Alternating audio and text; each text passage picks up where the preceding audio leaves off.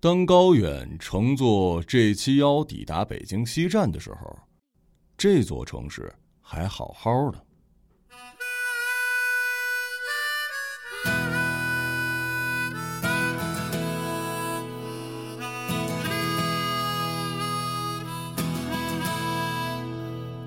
夜色中，北京像是一个璀璨的星盘，扎根于北方的土壤里。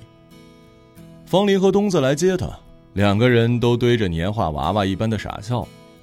方林冲上来搂住高远脖子，东子就在一旁抽烟，一边抽一边仰头望着夜空。这个女孩是如此热烈，两只脚翘起来，把高远的两个行李箱尽数踢翻。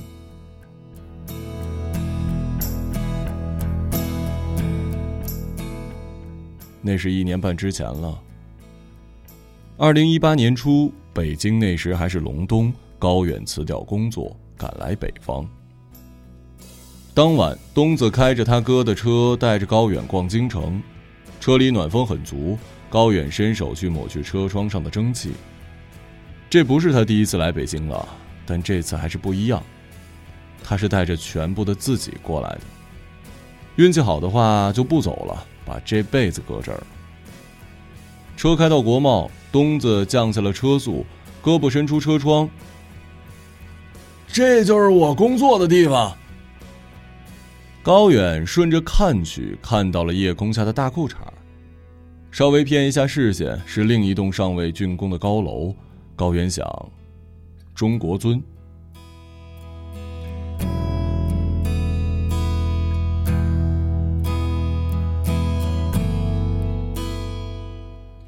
北京是哪一天开始南迁的，已经记不清了。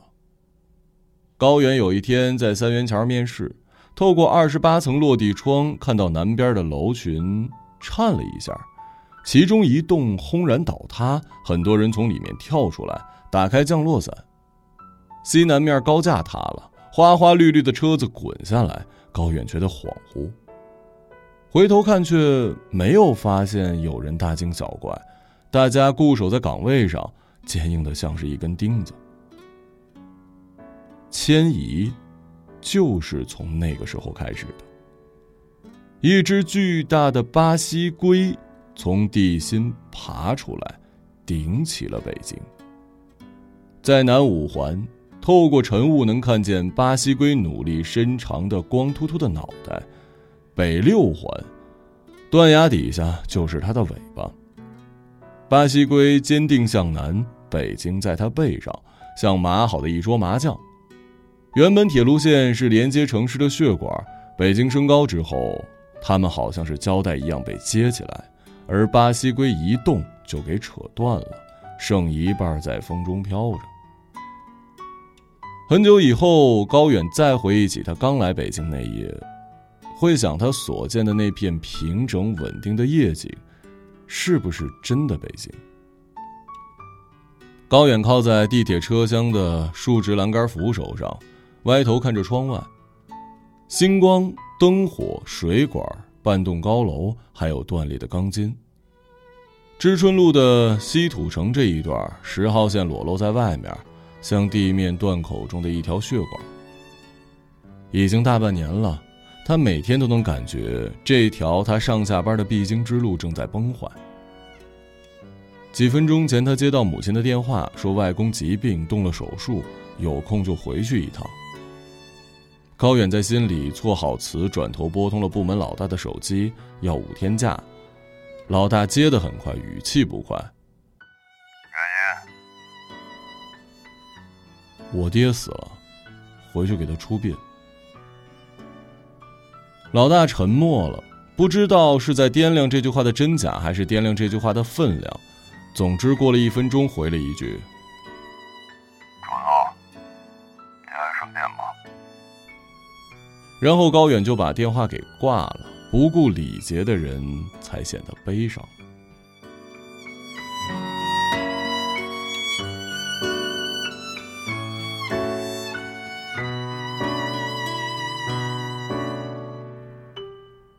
九点到家，客厅漆黑一片，主卧的灯亮着。光从门下面的缝露出来。他想给电视柜上的小龟喂食，但小龟仿佛接收不到他的示好，安然趴着，连宠物龟都不需要的。高远拉开玻璃门，走上阳台，抽出一支烟，但拍遍全身找不到一只打火机，于是夹着发呆。玻璃门又动了一下，小龟主人于志伟也走上了阳台，咔嗒一声，他的脸亮了。高远把烟凑过去，吐出一大团白雾。于志伟用烟屁股指了指主卧，还吵着呢。高远没说话，对方没再追问。十一点半，主卧的灯熄了，高远洗了澡，轻轻打开门，摸黑爬上床。旁边的人动了一下，他知道方林没睡着，但是在装睡。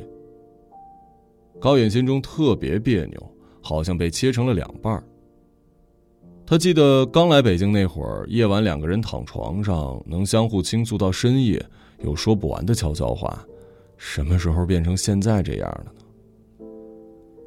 改变是让人悲伤的事儿。高远往旁边挤了挤，想要抱抱他，但方林身子一扭，挣开了。于是他不再尝试，安稳平躺着，轻声的说了一句：“明天我回趟家，票买了，过几天回来。”没有问原因，没有表示关切，连一个简单的“嗯”都没有。方林翻了个身，留给他后脑勺。高远于是知道他听见了。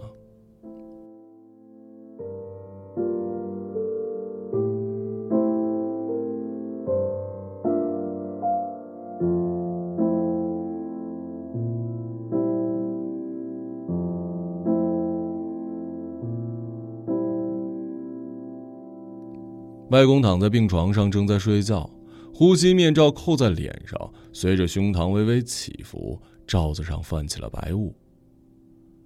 高远进入病房之后，外婆拍了拍外公，俯身在他耳边说：“小远来啦。”呼吸面罩下面，外公睁开一只眼，紧接着是第二只，睁眼的动作都要分两步走，这让高远非常紧张。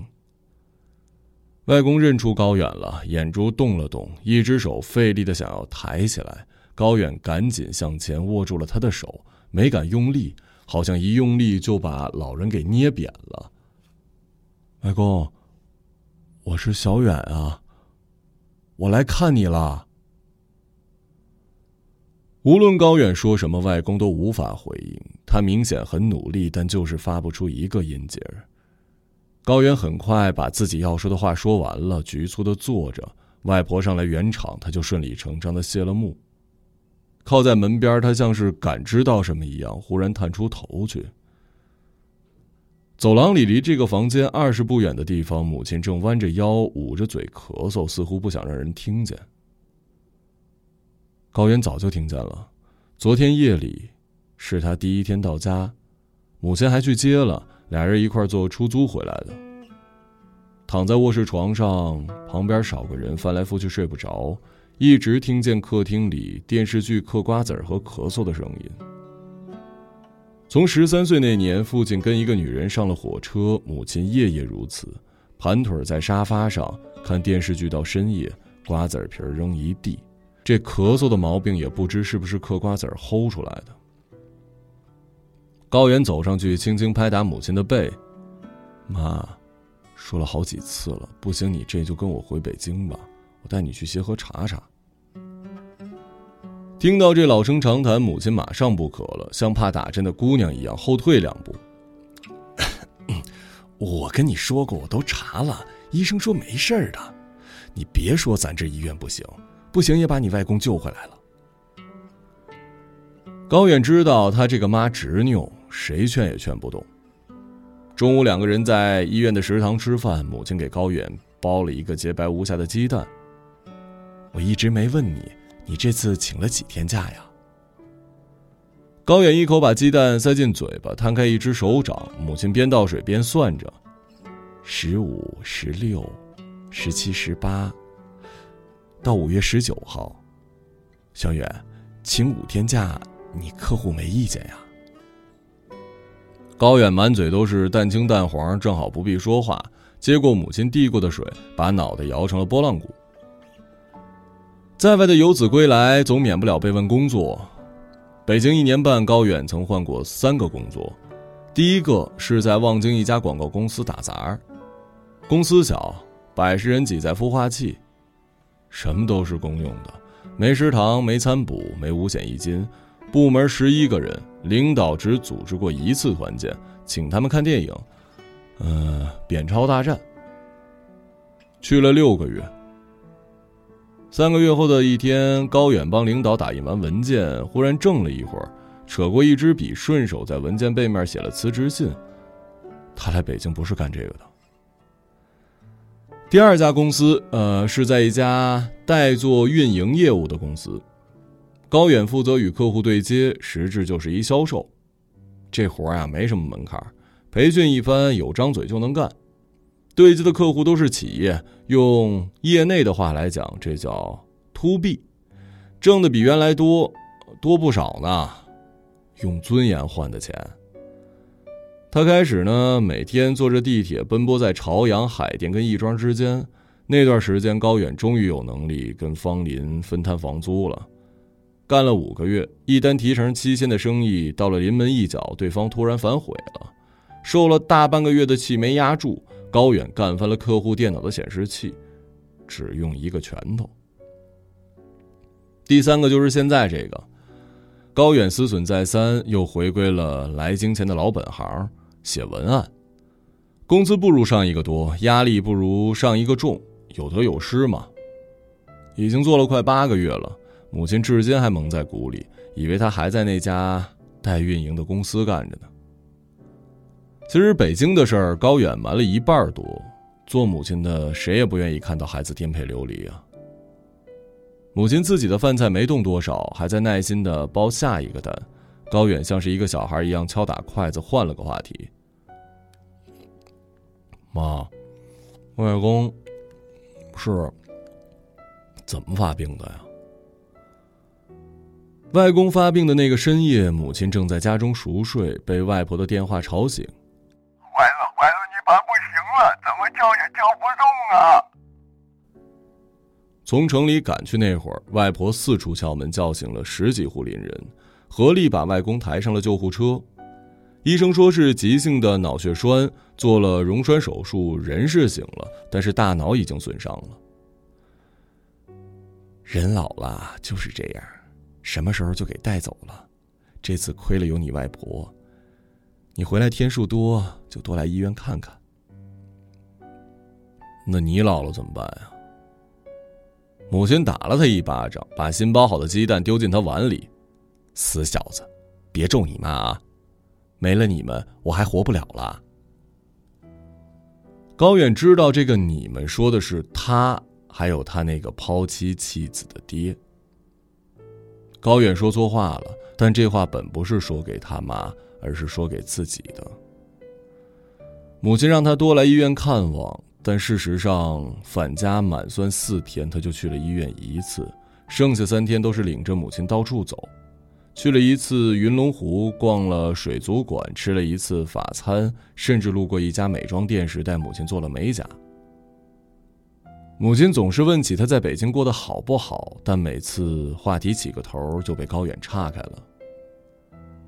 回来这几天，高远一次也没有收到方林的信息，他也没有主动去过一条。每天晚上，他都盯着黑漆的手机屏幕看很久。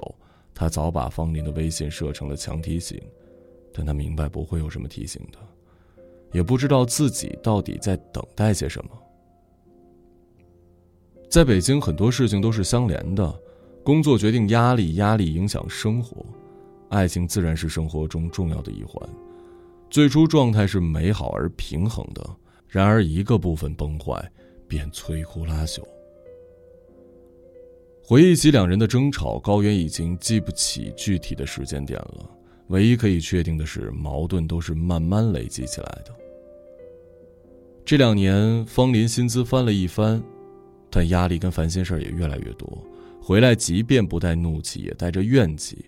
同事、客户、业绩、工资，高远听得再烦也很少开口。方林有时能体会到高远的消极，也会凑过来讨好般的小声问：“高远，你为什么不说话呀？”高远翻身一言不发，脑中倒是有几个淘气的孩子在那儿蹲着，不停的嘟囔着几句话。工资几个呀？房租谁交？你没权利发火，你也从不喜欢倾诉啊。方林又他妈不是第一天认识你了。负面情绪终归是负面情绪，一旦吸收多了，变得肿胀，阀门就崩了。高远自己也有工作，也有压力。也有一堆的烦心事儿，凭什么要去吸收两个人的情绪啊？两个人躺在一张床上，没有任何的缓冲空间，所有事情都在青天白日下摆着。吵完架，高原躺在床的边角，听着身体底下那头巴西龟缓缓的移动着步子，好像城市的心脏在不停的搏动，半是愚怒，半是自卑。五月十九号下午，高原赶到机场，后面跟着母亲。陪着他进候机大厅找办理窗口办登机卡。安检入口前，高远抱了一下母亲，母亲有一些局促。不知什么时候，母亲竟然变得这么瘦小，高远忽然觉得心里一酸，不知怎么的就想起了病房里躺着的老人。上了飞机，刚扣上安全带，兜里的手机开始震动，同时进来两条消息，一条是母亲的：“上飞机了吗？”另一条是方林的，东西我都搬走了，房租多交了三个月。高原把这个对话框删掉，第一次删时还手抖，点确认点成了取消。随后他回了母亲一句：“刚上，一会儿就得关机了。”儿子，你和小芳是不是吵架了？没吵啊。为什么这么问啊？你别当妈傻啊！这几天你都没看几眼手机，也没接一个电话。要是没矛盾，你能请五天的假？去年你外婆动手术，你可一天都没回来。你跟妈说实话，吵得很凶啊。高远没法说，其实也有法说。再漫长的离别都有一个导火索，他也确实记得那件事儿。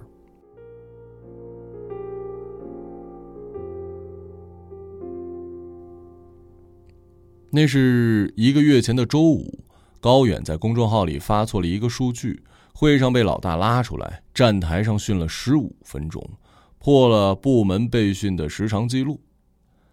夜晚躺在床上，一闭眼就是老大那张驴脸。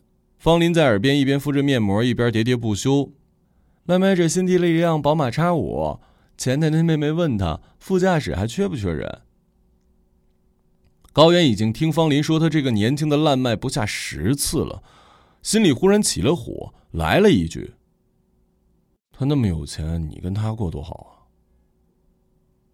什么？方林没听清。高远腾的一下坐了起来，大声的说：“他年轻，长得帅，有钱。你现在跟我躺在一张床上干嘛呀？你去跟他睡啊，还能有个户口呢。”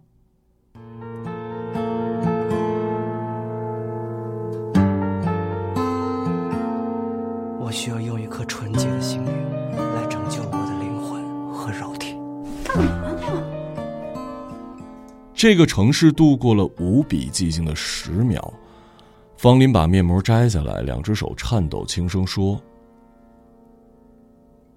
高远，你敢再不要脸你再说一遍。”在一个无声平的城市。忍不住回头看我的城池，在我手的。高远不说话了。方林扭过身子，抓起床头柜上的闹钟，朝高远的脑袋扔了过去。高远反应敏捷，脖子一歪砸偏了。他恶狠狠地说：“你疯了！”弯腰捡起闹钟，登上裤子，摔门而去。于志伟听到声响，打开门：“高远，你干什么去？”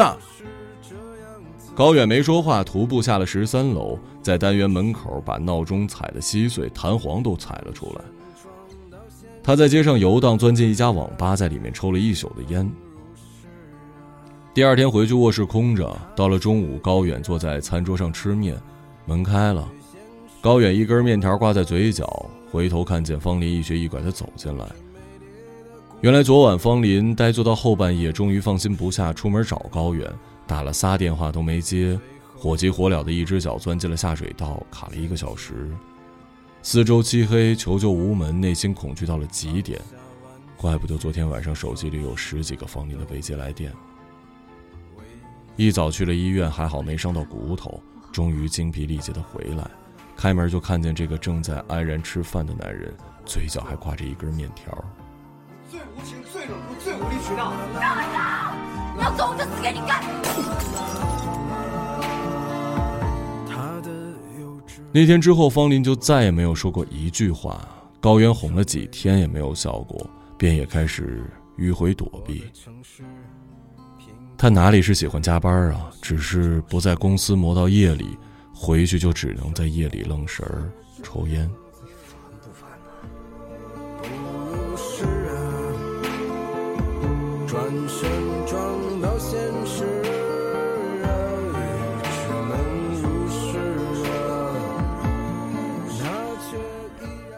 不凶啊，妈，我能解决好。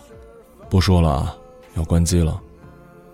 那就好，我在你行李箱塞了一兜苹果，昨天晚上我去超市买的，烟台红富士，你在飞机上吃几个啊？啊，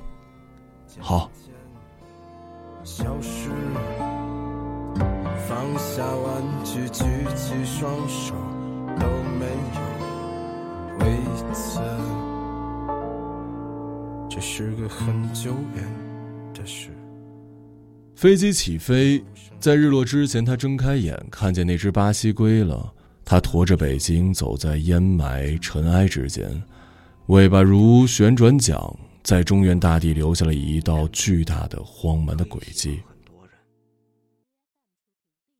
第一次见到龟是在方林拍的照片里。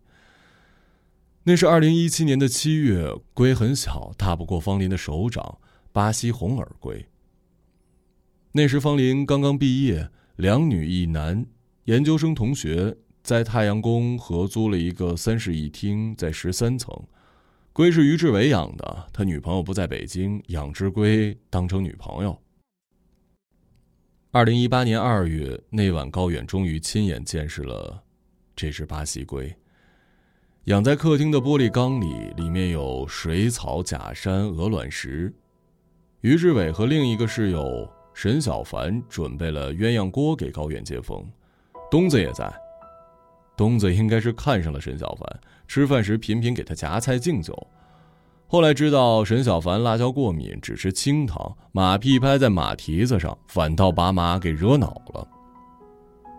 东子不知何故还使劲的猛夹辣锅，只有方林一个通晓所有的原委，在饭桌上乐得哈哈大笑。高原也不吃了，放下筷子，用胳膊撑着，歪着脑袋看着前仰后合的方林，满眼都是氤氲的醉意。有些事儿不管过了多久，都像是发生在昨天。大三那年光棍节，东子组织了月老局，八男八女在海底捞。那是高远第一次见到方林，夹菜时，高远把蘸料打翻在了方林的白裙上。蹭一下站起来，抽桌上的餐巾纸，结果又打翻了一叠，完全覆盖在了上一个事故现场。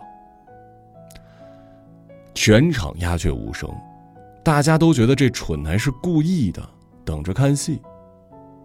高远尴尬的站在那儿，哪知方林望着众人，兴高采烈的抛出一段子，逗笑了十六个人中的十五个。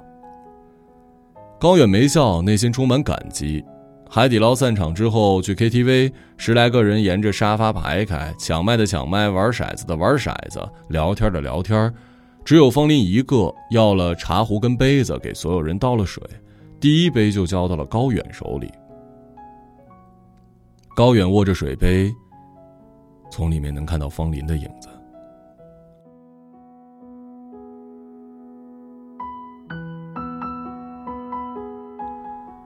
恋爱不到半年，方林开始紧锣密鼓的准备考研。他是北方人，向往北京。小时候去过一次，喜欢那里的胡同、紫禁城、京片子。看女朋友天天早出晚归的，高远不能闲着，就陪着一起考。可他没什么定性，日日朝十晚三，每次打开数学书，对于看电影、读小说、打篮球的兴趣全都跑了出来。最后成绩出来，比方林低了五十分。方林坐了一晚的火车去复试，兴奋到一夜未眠。人生第二次踏进这座城，恨不得把自己揉碎了，镶在这黄瓦红墙里。高远则是留在了学校参加春招，进了家乡的一家科技公司写文案。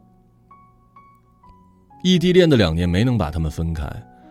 总结过去，高远也辨别不出到底是什么战胜了时间和距离，他们特殊在哪儿？只能归咎于两个人的性格相契。高远曾经跟东子说：“人和人相恋最好的时候，不是相似，而是相合。”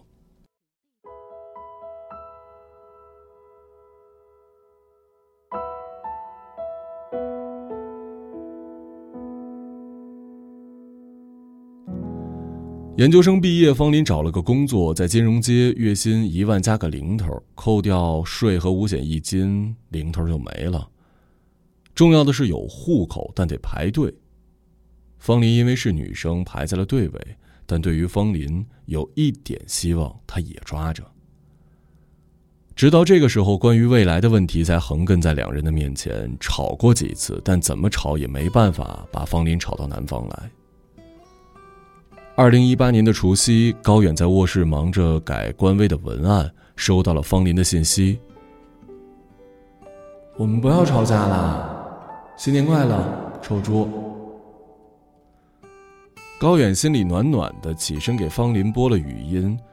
挂了电话之后，走进客厅，母亲像是一尊大佛一样盘在沙发上嗑瓜子儿。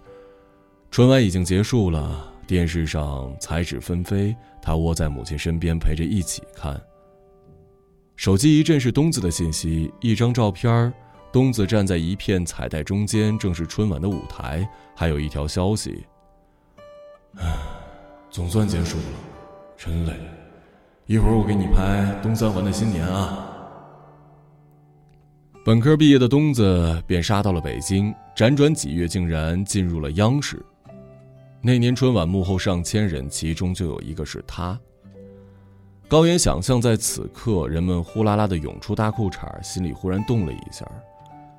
对他而言，有这么一动就足够了。他抬起头说：“妈，我去北京怎么样啊？”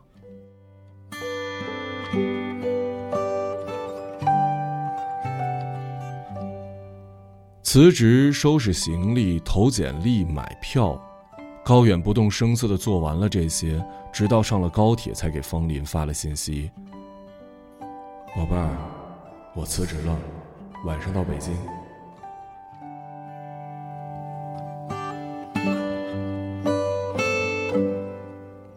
据东子说，去西站接高远的一路上，方林简直像是一只叽叽喳喳的母鸡，吵得他耳朵疼。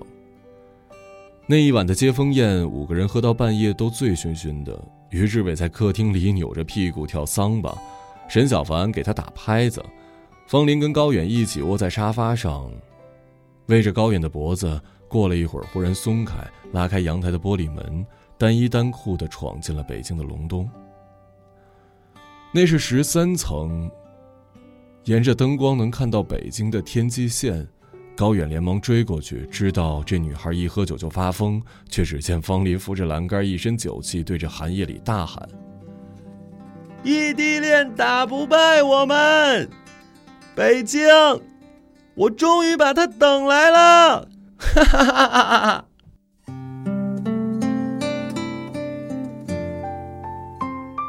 放个炮庆祝一下吧。高原阻拦不迭，方林松开手，手里的酒瓶掉了下去。过了三秒，在高原的心底炸开了。那是因为爱着你，怎么会夜深还没睡意？十九号夜，高原回到家。主卧室的门开着，里面果真空了一半。方林的呼喊如同某种预示：异地恋不能战胜爱情，但是北京可以。是因为爱流离，怎会有不安？于志伟提了一兜速冻饺子，开门进来，看见客厅里站着的高远，愣了一下。哎，回来了。回来了。于志伟用下巴示意一下主卧。他搬走了。啊，我知道。吃饭了吗？没呢。那正好，我买了饺子，一块儿吧。好。饺子应该配酒啊，有酒吗？于志伟打开冰箱，里面比主卧还干净。高远摸摸脸上的胡茬没酒不行啊，我去买去。于志伟这段日子也一直低落，是分手了还是工作不顺心啊？高远不知道，也没兴趣问。最近的便利店只要五分钟，高远特意绕了个远的，走了近二十分钟。回来的时候，看到有人在楼下仰着头往上看，是个女孩，长发背影消瘦，白上衣牛仔裤。高原走不动了，怀里抱着一箱子酒，站在阴影里。他知道那是方林。就算方林剃了光头，胖了五十斤，穿着大棉袄，他也能认出来。方林一直往高层看，那里的灯光没有变化过。过了几分钟，终于停止了注视，弯腰下来，找了一会儿，发现一块巴掌大的石头。他骂了一句，听不见骂的什么，但也能猜个大概。接着用石块用力的向高处扔。他瞄准的是十三层，但力度只够三层，石块划了个弧，砸在了二楼的玻璃上。玻璃霎时出现了一条裂纹。不消五秒，一个满脸胡茬的男人拉开窗户，看见了方林，大喊：“干嘛呢？”然后窗户就被拉上了。方林掉头捂着嘴，向北跑出了小区大门，没看见他。高远向前走了一步，走出了阴影。胡子男冲出单元门，只看见了抱着一箱酒的高远。兄弟，刚才有一姑娘站这，你看见没有？高远鼻头一酸，腾出一只手指向了小区深处。啊，往南跑了。掏钥匙进门，于志远已经把饺子下好了。怎么这么晚啊？两个人喝了七八个空罐，饺子吃的干净，阵地也转移到了阳台。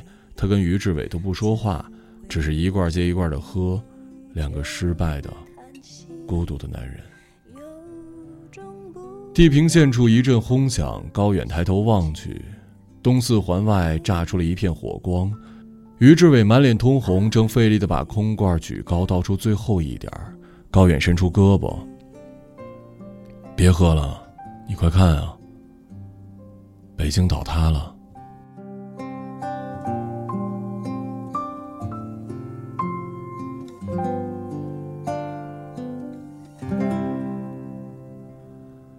当高远昏沉醒来，一摸手机，已经到了中午，三个未接来电，五条未读语音。都是来自老大的，挨个点开，全是说好五天假，这都第六天了，你人呢？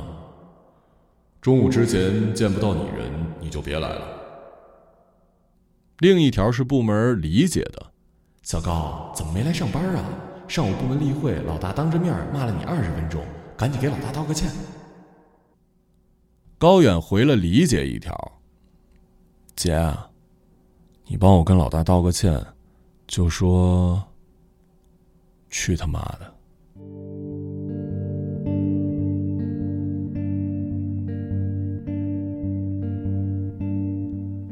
下午，高原给东子发信息：“兄弟，晚上凑个头吧，时间地点你定，我都行。”得嘞，七点吧，国贸三期。高远提前俩小时就到了，到了七点半，东子才姗姗来迟。菜已经点好，东子加了啤酒。喝点酒没问题吧？咱都很久没喝了。我还记得大学毕业聚餐那会儿，你能喝十八瓶呢。两瓶过后，东子问：“哎，听说你前几天回家了，老人没事吧？”“没事。”方林的事儿我也听说了，这事儿怨你，但绝不是判死刑啊！你听我的，给他打电话，多哄哄，女孩都是哄的。喝酒。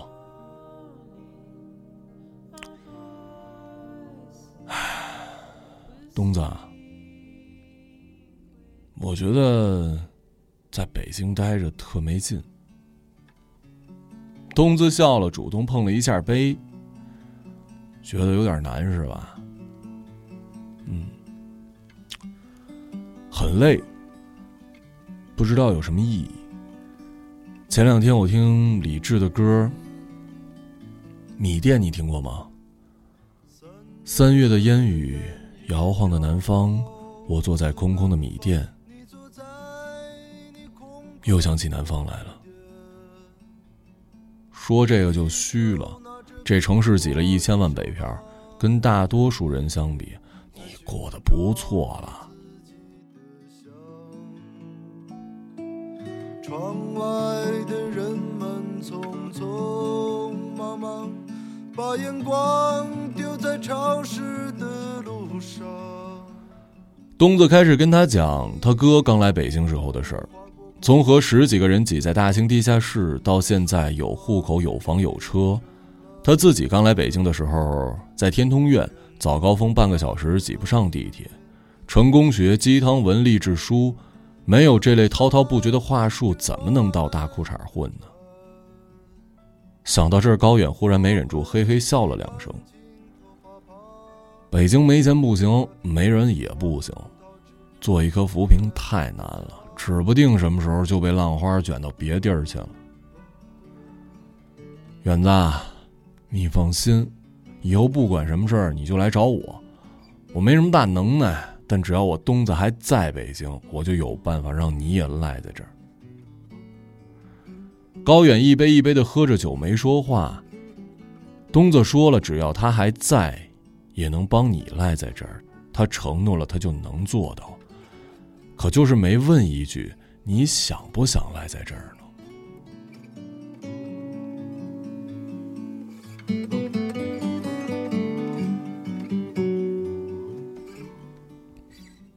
每个人的心中都有一座北京，有的冷硬，有的温软，有的繁华，有的衰落。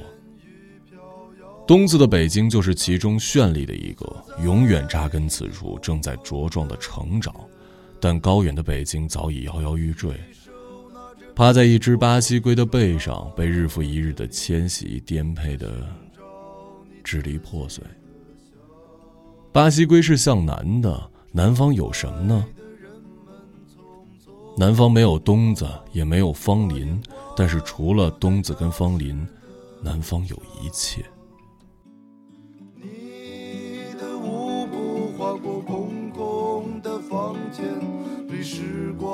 就变成了。大概九点半，有人走到桌前，扑面一阵香气。高远擦擦眼睛，确认是沈小凡。方林这个室友早在一年前搬了出去，东子早就说他有了个女朋友，没想到真追到了他，真好啊！东子他能在这个城市里获得所有。东子喝酒没法开车，沈小凡是来接他的。两人打过招呼，高远摇摇晃晃站起来，一把拉住了沈小凡的手。沈小凡怔了一下，没挣脱。高远眼神迷离，嘿嘿笑着。东子站起来，用身体把俩人隔开。远子，干嘛呢？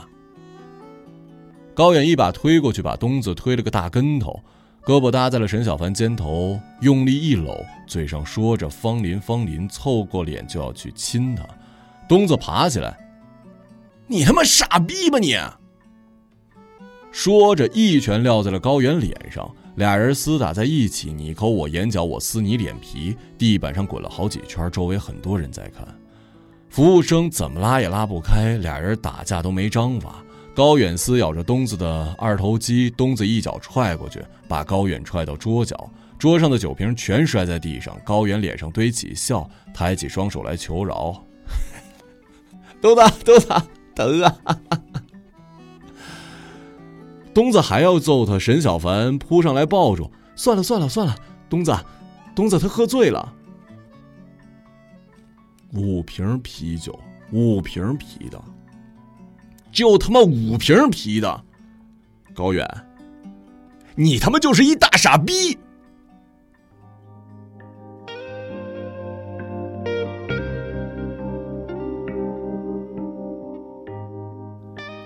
东子牵着沈小凡离开，到前台结了账，一次都没再回头看。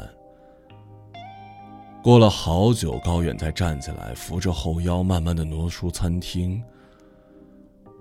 路边一排青桔，他解锁了其中一辆，骑了上去。工作没了，爱人没了，到现在最好的朋友也终于失去了。高远孑然一身。却异常放松，甚至哼起了小歌。他知道那头巴西龟已经慢慢停了，不再向着南方，因为自己跟北京之间的连接已经完全切断。其实他早就知道，只要他下了决心，从巴西龟背上一跃而下，就能让一切停住。高远蹬着自行车，歪歪扭扭往太阳宫骑。在最后一次去那里之前，他掏出手机。想给南方的亲朋们挨个打个电话。我在这里祈祷，我在这里迷惘，我在这里寻找，在这里失去。北京，